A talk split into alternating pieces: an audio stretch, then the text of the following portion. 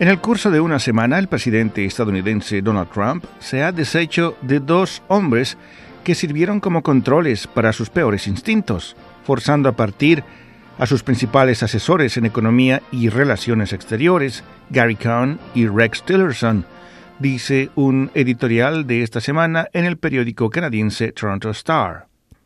En su lugar, Trump ha promovido a dos personajes que alentarán su agenda nacionalista de América primero. Si a usted no le gustó el primer año de la presidencia de Trump, prepárese para detestar aún más el segundo año de su mandato, sostiene el periódico canadiense. Este martes fue el turno del desventurado Rex Tillerson de recibir la patada en el trasero cuando el presidente anunció su despido como secretario de Estado.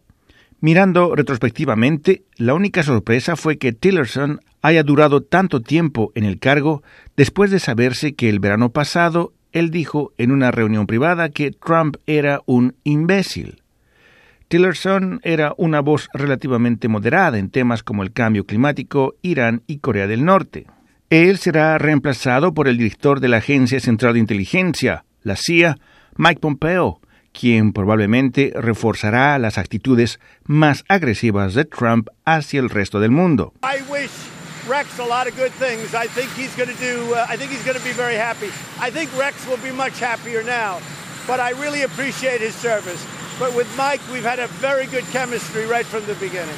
Para colmo, la candidata de Trump para ser la nueva jefa de la CIA es Gina Haspel, más conocida por encabezar un programa secreto de tortura en Tailandia después del 11 de septiembre. Toda una pareja, dice el Toronto Star. La semana pasada, el ex ejecutivo de Goldman Sachs, Gary Cohn, renunció como asesor económico principal de Trump después de perder el argumento sobre el comercio y los aranceles, tema de gran debate en la Casa Blanca. El vencedor en esa lucha burocrática fue un oscuro economista llamado Peter Navarro, personaje muy alineado con las opiniones de Trump en materia de nacionalismo económico y un feroz crítico de las llamadas políticas globalistas. Navarro era una de las voces más estridentes para la aplicación de aranceles a las importaciones de acero y aluminio a Estados Unidos, una medida aparentemente diseñada para golpear el proteccionismo chino, pero cuyo efecto se hará sentir con más fuerza en Canadá y otros aliados de Estados Unidos. Tanto en el terreno de la política económica como en política exterior, Trump se las ha arreglado en pocos días para purgar de su administración a dos asesores importantes que eran generalmente considerados como influencias moderadoras sobre él. Cohn representaba el pensamiento más convencional sobre el libre comercio. Por su parte, Tillerson era un pésimo administrador del Departamento de Estado pero al menos hablaba por aquellos que creen que para Estados Unidos es mejor trabajar con sus aliados en todo el mundo en lugar de seguir un camino solitario. Ahora ambos están fuera y habrá aún menos gente alrededor de Trump dispuesta a contenerlo o incluso a proponerle una manera alternativa de abordar un problema. Esto no es bueno, aun en el caso de que el presidente fuera una persona bien informada calmada y previsora. Ya que Trump no posee ninguna de estas cualidades, el resultado puede ser altamente preocupante. Esto es particularmente cierto en momentos en que la principal prioridad de la política exterior estadounidense es tratar de desactivar la tensa situación con Corea del Norte. La impulsiva decisión de Trump de aceptar una invitación para reunirse con Kim Jong-un en mayo próximo aumenta drásticamente la apuesta.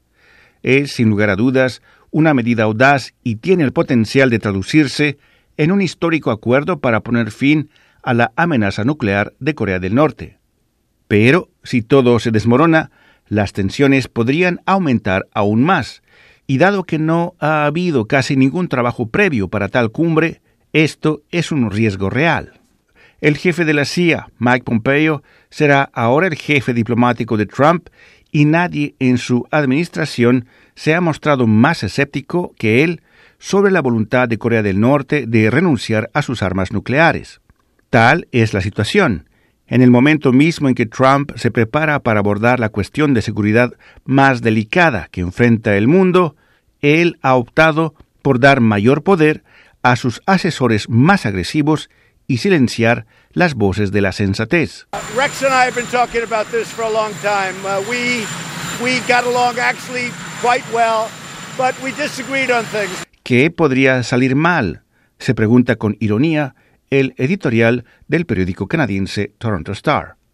Rufo Valencia, Radio Canadá Internacional.